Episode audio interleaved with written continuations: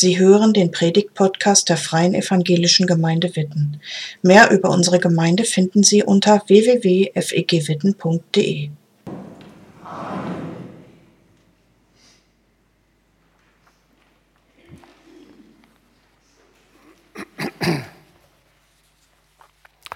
Lest ihr gern Bücher? Ich lese gerne zum Beispiel Biografien. Biografien, das sind Bücher, die beschreiben Menschen in ihrer Situation, wie sie gelebt haben und was sie mit Gott erlebt haben. Deshalb werde ich heute über einen, einen Mann sprechen, über den die Bibel berichtet. Dieser Mann stammt ursprünglich aus Zypern er wohnt als Jude in der sogenannten Diaspora, das heißt, er ist irgendwann mal nach der babylonischen Gefangenschaft vielleicht seine Vorfahren ausgewandert und lebt in einem griechischen Umfeld. Aber er wohnt jetzt in Jerusalem. Sein Name ist Josef. Dieser Josef ist ein Levit, also eine jüdische Amtsperson. Sein Beruf ist, er ist Handlanger für die Priester im Tempel und schlachtet Opfertiere.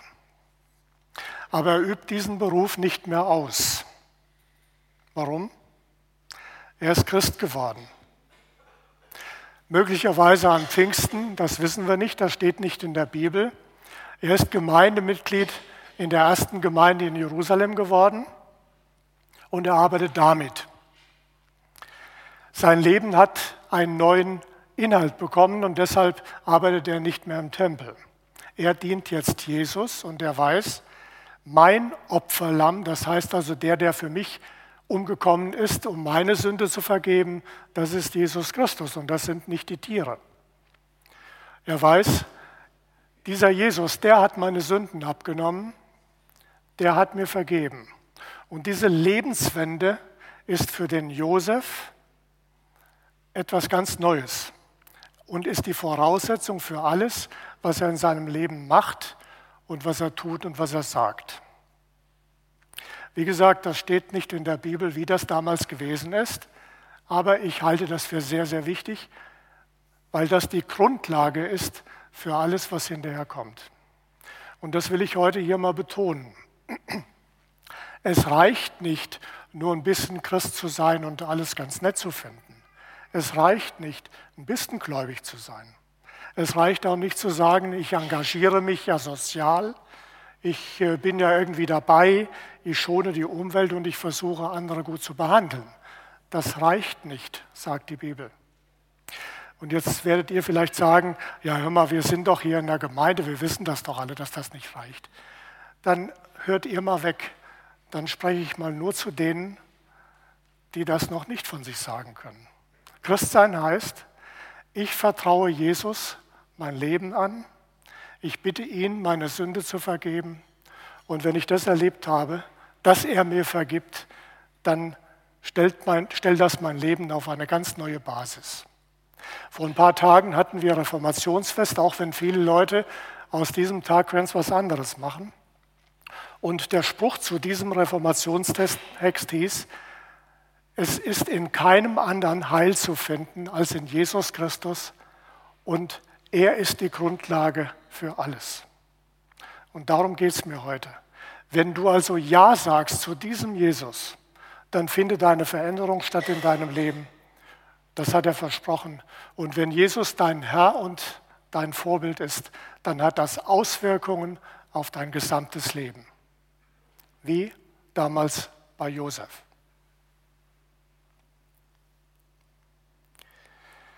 Und jetzt löse ich auf, was das von Josef ist. Ihr habt vielleicht schon gedacht, das ist ja doch nicht der Josef, der im Gefängnis gesessen hat irgendwann mal und auch nicht der Vater von Jesus. Nein, ist er nicht. Dieser Josef hat nämlich einen Beinamen bekommen und das steht jetzt in der Bibel. Er heißt Barnabas. Dieser Barnabas, das ist ein besonderer Mensch. Den Namen hat er zuge genannt bekommen von den Leuten aus der Gemeinde, die ihn erlebt haben. Barnabas heißt übersetzt Sohn des Trostes. Und das steht in der Bibel. Alle in der Gemeinde waren ein Herz und eine Seele. Niemand betrachtete sein Eigentum als privaten Besitz, sondern alles gehörte ihnen gemeinsam. Keinem in der Gemeinde fehlte etwas, denn wer Häuser oder Äcker besaß, verkaufte seinen Besitz und übergab das Geld den Aposteln. Die verteilten es an die Bedürftigen. Zur Gemeinde gehörte auch der Levit Josef aus Zypern. Die Apostel nannten ihn Barnabas, das heißt der Tröster. Josef verkaufte seinen Acker und gab das Geld den Aposteln. Also Josef, Barnabas, der Sohn des Trostes, der Tröster. Warum ist er so genannt? Ich denke, weil er sich nicht selbst für wichtig hält, sondern weil er alles tut zum Wohl der anderen, weil er sich um die ganze Gemeinde kümmert. Und das macht er so uneigennützig und so überzeugend, dass nur er in so einem Zusammenhang namentlich genannt wird. Barnabas, einer, der tröstet. Und sowas tut er sicher auch. Ihr spendet ja auch für die Gemeinde. Nachher geht die, ähm, äh, der Kollektenbeutel rum. Ihr gebt für die Allianzmission, nehme ich an, für die Gemeinde hier, für den Bund freier evangelischer Gemeinden, für Leute, die es brauchen, für arme Leute. Und das macht ihr nicht deshalb, glaube ich, weil der Gemeindekassierer dann glücklich ist, sondern ihr macht das aus Liebe zu anderen Menschen und aus Liebe zu Jesus.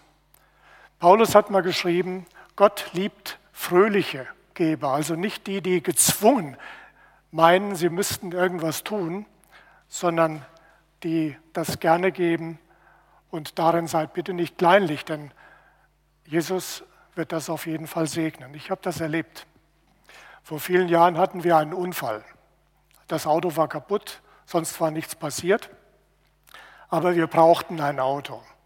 Und dann kam jemand aus der Gemeinde und sagte, ich habe zwei, ich gebe euch eins, solange ihr noch keins habt. Das hat uns sehr geholfen. Oder ich wurde vor vielen Jahren mal operiert im Kopf. Das war nicht angenehm, aber jemand aus der Gemeinde, der schon mal so eine ähnliche Operation hatte, hat mir gesagt, also dazu brauchst du eine besondere Behandlung und die kostet Geld. Ich gebe dir 3000 Mark.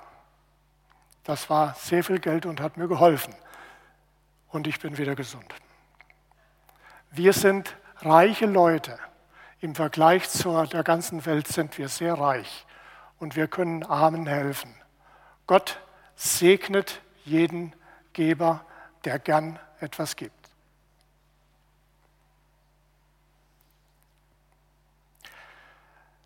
Barnabas ist ein Tröster, der ermutigt mit Geld, aber auch mit seiner persönlichen Fürsprache.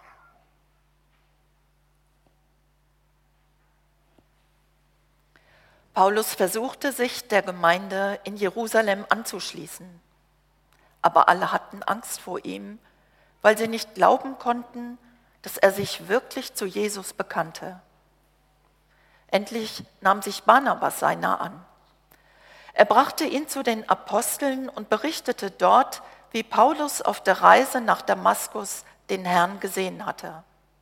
Er erzählte, dass Jesus zu Paulus geredet und dieser dann in Damaskus furchtlos im Auftrag Jesu die rettende Botschaft verkündet hatte. Nun erst wurde Paulus von der Gemeinde herzlich aufgenommen. Er ging bei ihnen aus und ein und predigte unerschrocken im Namen des Herrn. Es gibt alte Berichte, dass Barnabas Paulus schon vorher gekannt haben soll möglicherweise als Mitstudent bei dem Professor, dem Rabbi Gamaliel. Das kann so sein, man kann das nicht mehr nachprüfen. Aber das Misstrauen Paulus oder Saulus gegenüber ist sehr verständlich. Schließlich war dieser Paulus ein Verfolger der Gemeinde und hat viele Christen ins Gefängnis gebracht. Aber dieser Verfolger hat sich geändert. Und das weiß Barnabas. Er legt für, Barna, für Paulus die Hand ins Feuer ohne Rücksicht auf seinen eigenen Ruf. Er stiftet dadurch Vertrauen und Verbindung und führt ihn in die Gemeinde ein. Auch hier in Deutschland gibt es viele Menschen, die stehen am Rand. Die sind ausgegrenzt, benachteiligt, alt, einsam, krank. Manche suchen Hilfe beim Sozialamt oder sonst irgendwo in staatlichen Stellen. Die Frage ist, finden Sie auch Geborgenheit und Wert in der Gemeinde? Was ist mit denen, die den Gottesdienst hier besuchen und vielleicht nicht so vornehm angezogen sind wie wir? Was ist mit denen, die möglicherweise am Ende des Gottesdienstes irgendwo alleine in der Ecke stehen und keiner spricht sie an? Sind wir offen für Menschen, deren Leben chaotisch ist, die in Krisen stecken und die nicht weiter wissen? Jesus hat jedenfalls solche Leute eingeladen. Und deshalb könnten wir Jesus folgen und auch uns dem Beispiel von Barnabas anschließen, indem wir andere Menschen ermutigen, ihnen beweisen, dass sie wertvoll sind und ihnen helfen, dass sie bei uns ein Zuhause finden. Nicht weit von hier gibt es eine Kirchengemeinde, die an einem Kirchturm ein etwa zehn Meter lange, äh, langes Plakat hängen hat, eine Fahne. Und da steht senkrecht drauf, bei Jesus ein Zuhause finden. Ich finde das ganz toll, dass sowas an einem Kirchturm hängt. Das ist eine Botschaft, ein Motto für eine Gemeinde, die Inhalt hat.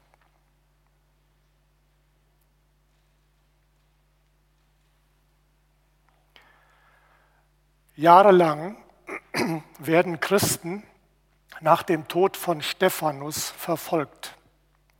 Sie flüchten ins Ausland und fangen da an zu evangelisieren. Und einige kommen in die große Stadt Antiochia. Das war damals im Römischen Reich die drittgrößte Stadt nach Rom und Alexandria. Heute heißt die Stadt Antakya und ein, dem, bei dem Erdbeben Anfang dieses Jahres ist diese Stadt zerstört worden. Also in, diesem, in dieser Stadt Antiochia damals entsteht eine bisher einmalige Gemeinde.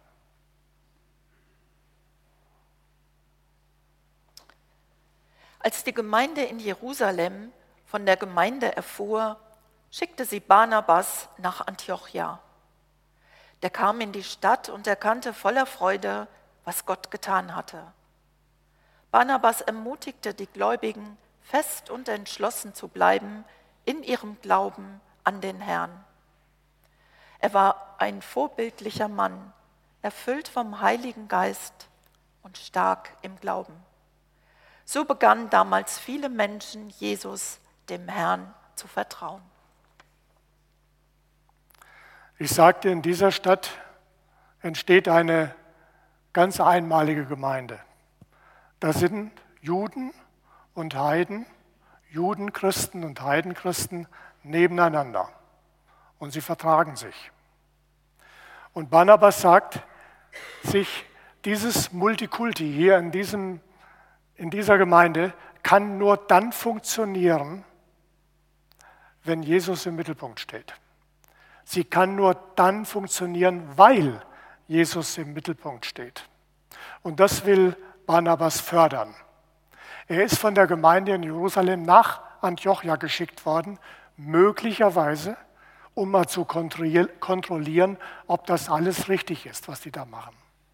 Aber er versteht sich nicht so. Er will aufbauen und unterstützen, nicht überwachen. Und Gottes Geist gibt ihm dazu Vollmacht. Er kümmert sich um andere, übt Seelsorge, er belehrt sie, er setzt vielleicht Strukturen und die Christen lernen nach Gottes Wort zu leben. Gottes Wort, das es damals in unserer Form noch nicht schriftlich gab. Was damals in Antiochia klappt, ist heute oftmals ein Problem. Die Meinungen sind zu unterschiedlich. Wir sind zu unterschiedlich. Oder manchmal wird einfach zu viel organisiert und zu viel gemacht und getan. Dabei ist, wie das mal jemand formuliert hat, die Hauptsache, dass die Hauptsache die Hauptsache bleibt. Die Hauptsache muss eine Hauptperson sein, Jesus. Als ich Pastor wurde, das ist schon viele, viele Jahre her, ich bin schon sehr alt, das war in Halfa im Sauerland. Da sagte mein Vorgänger, der damals schon 40 Jahre älter war als ich, Gustav Erle, der sagte zu mir, Jörg, mach Jesus groß. Den Satz habe ich mir gemerkt, den habe ich nie vergessen. Jörg, mach Jesus groß. Und das tut Barnabas und das können wir genauso machen. Geht Menschen nach, hört ihnen zu, besucht sie, erklärt ihnen Gottes Wort, betet mit ihnen, betet für sie. Helft ihnen, Christen zu werden und Christen zu bleiben. Das muss eigentlich unser gemeinsames Ziel sein, dass viele Menschen bei Jesus wieder zusammenfinden. Und wer sich das zur Aufgabe macht, Leute zu betreuen, der bildet Gemeinde für die Ewigkeit.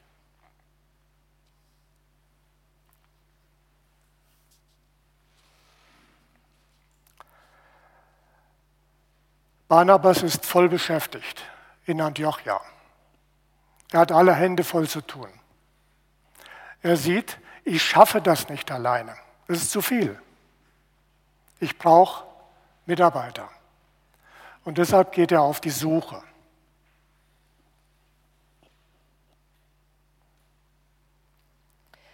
Von Antiochia reiste Barnabas nach Tarsus, um Saulus aufzusuchen. Er traf ihn und gemeinsam gingen sie nach Antiochia zurück.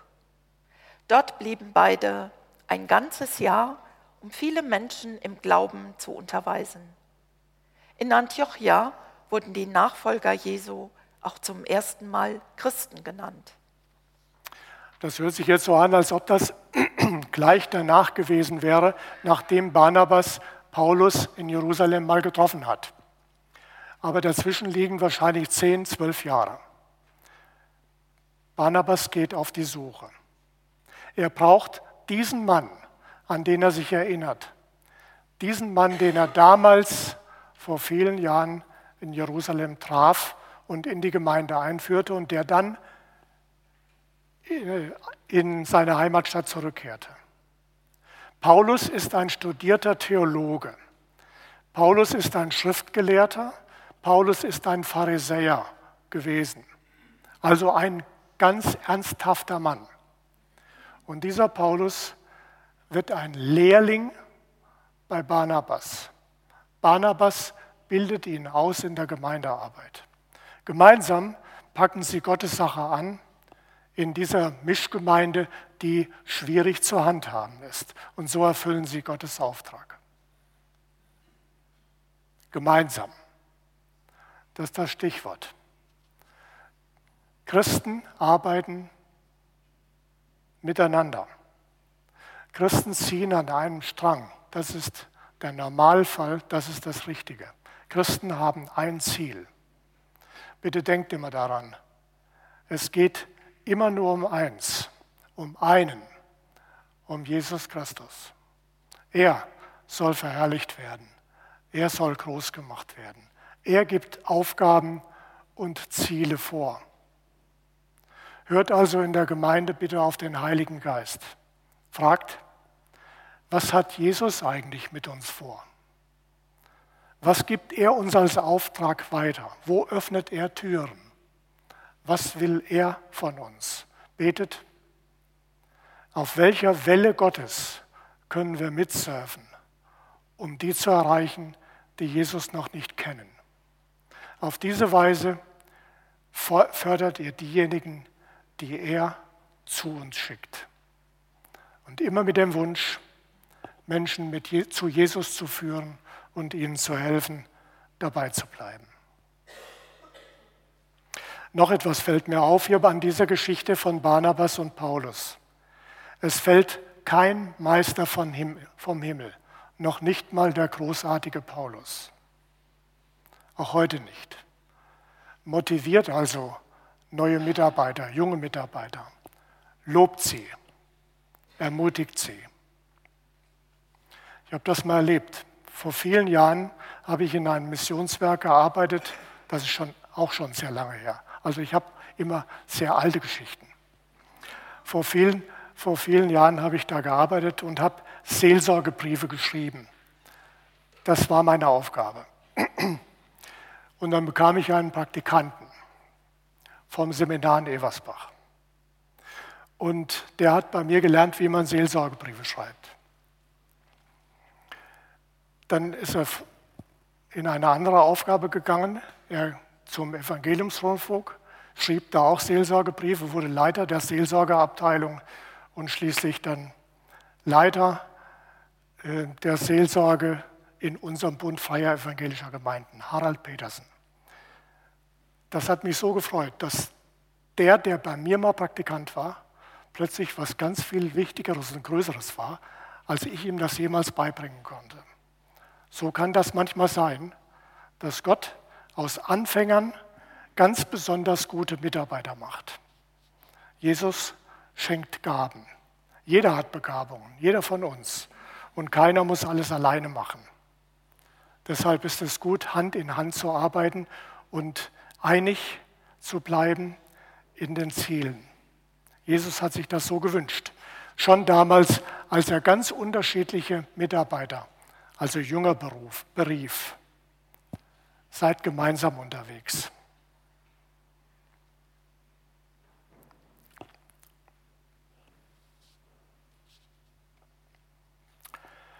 Nur ein Jahr hat Barnabas zusammen mit Paulus die Gemeinde aufgebaut.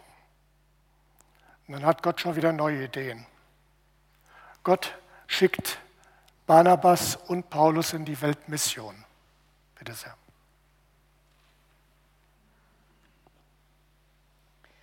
In der Gemeinde von Antiochia gab es mehrere Propheten und Lehrer.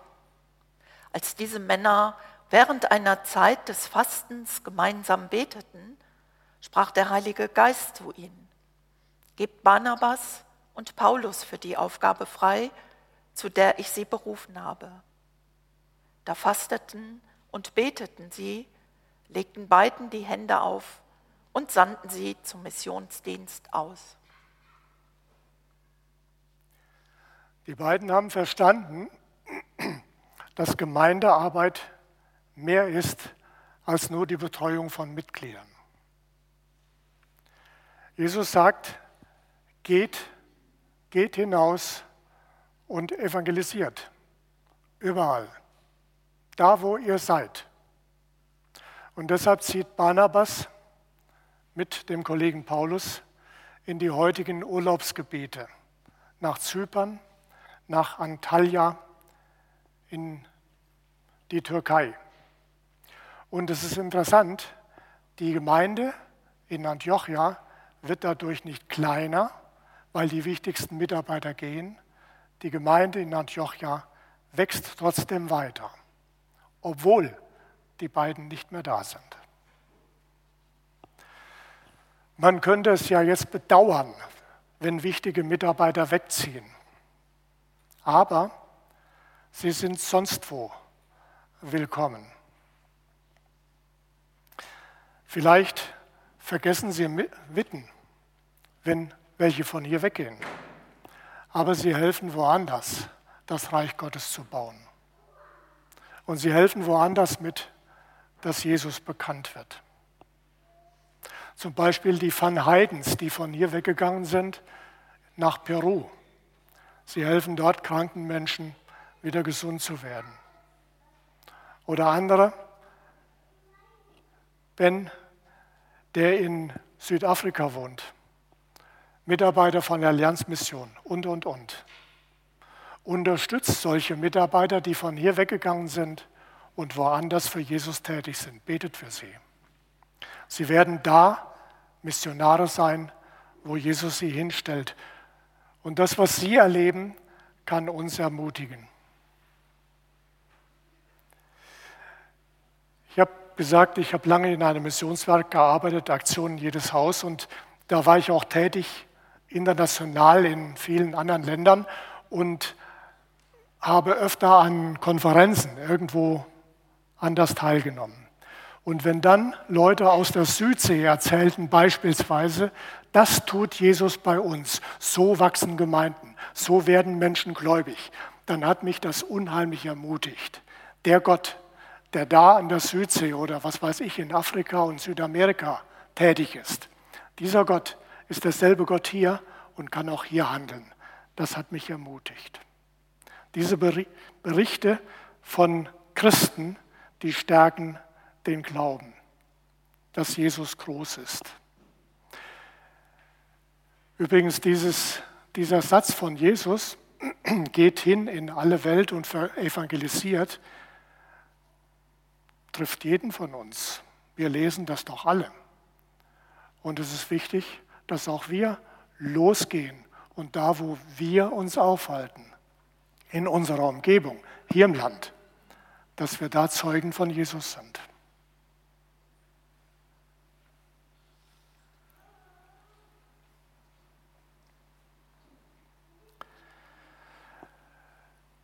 Es steht einiges mehr noch über Barnabas in der Bibel, was wir was ich jetzt heute nicht behandeln werde und ich rate euch, lest ruhig mal die Apostelgeschichte durch bis etwa zum Kapitel 16, von mir aus auch bis zum Ende und dann findet ihr noch einige Einzelheiten. Auch im Galaterbrief ist etwas geschrieben über einen Barnabas und das macht deutlich, es hat manchmal auch Konflikte gegeben zwischen Barnabas und Paulus. Aber in wichtigen Punkten sind sie eins. Sie verkünden Jesus. Sie erleben, dass Menschen zum Glauben kommen. Sie erleben auch, dass Menschen ihre Feinde werden unterwegs in der Mission. Einmal wird sogar Paulus gesteinigt und man hält ihn für tot, aber er kann doch wieder aufstehen. Und dann kehren sie zurück nach dieser ersten Missionsreise nach Antiochia in ihrer Heimatgemeinde und da erzählen sie keine Abenteuergeschichten. Da erzählen sie nicht, die Leute, die waren so böse zu uns und die haben uns gesteinigt und wer weiß was alles. Sie erzählen ganz was anderes. Und das kommt jetzt. Sie segelten zurück nach Antiochia. Dort hatte man sie am Beginn ihrer Reise der Gnade Gottes anvertraut und ihnen den Auftrag gegeben, den sie nun ausgeführt hatten. Unmittelbar nach ihrer Ankunft riefen sie die Gemeinde zusammen und berichteten, was Gott durch sie getan hatte und wie er auch den Nichtjuden den Weg zum Glauben gezeigt hatte. Die Formulierung, die hier steht, sie berichteten, was Gott durch sie getan hatte, kommt in diesem Kapitel und auch im nächsten Kapitel dreimal wörtlich vor. Das, was Gott durch uns getan hat, das sagen sie. Also die Betonung liegt hier auf dem Wort Gott, nicht das, was Gott durch uns getan hat. Barnabas lässt also den Auftraggeber, nämlich Gott, Jesus, selbst sprechen für sich. Ihn haben wir erlebt, sagt er. Er hat uns gesegnet. Er hat was getan und wir staunen darüber. Ich habe damals in Halfa, als ich da Pastor war, einen Mann kennengelernt, der hieß Alfred. Und dieser Alfred arbeitete bei der Elektromark, das ist also das E-Werk damals gewesen. Und der kam viel in die Häuser. Und wenn er dann abends erzählte in der Chorstunde, also ich habe das heute, das und das erlebt. Und ich habe heute mit dem und dem gesprochen und heute habe ich das und das gesagt.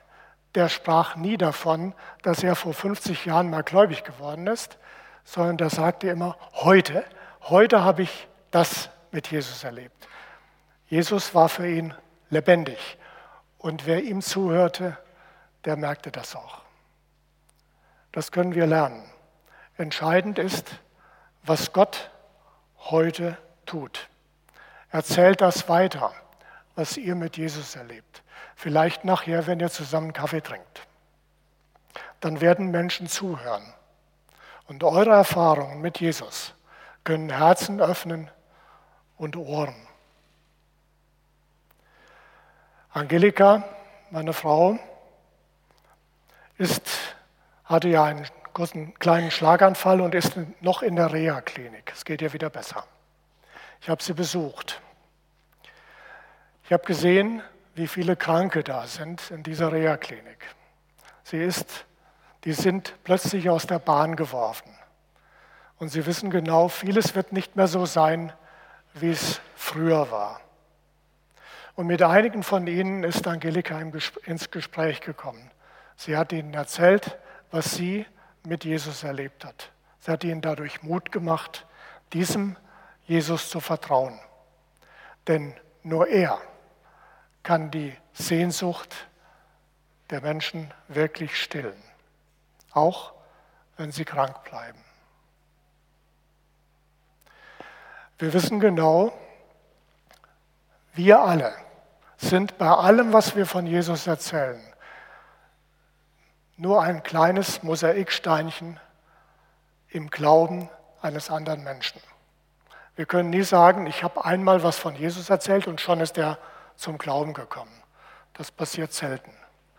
Aber jedes Gespräch, jedes Wort kann den anderen helfen, wieder neu über Jesus nachzudenken, der Menschen verändern kann. Wir sind wie Puzzlesteine. Jetzt stellt euch vor, andere sagen später über dich, du hast mir damals geholfen, Christ zu werden. Oder du hast mir damals geholfen, als Christ dran zu bleiben, als es mir schlecht ging. Wenn das andere später mal zu euch sagen, das wäre doch was. Genau das sagen die Menschen heute über Barnabas. Und Barnabas sagt, Moment, ich war es nicht, es war Jesus. Jesus, du bist gewesen. Amen.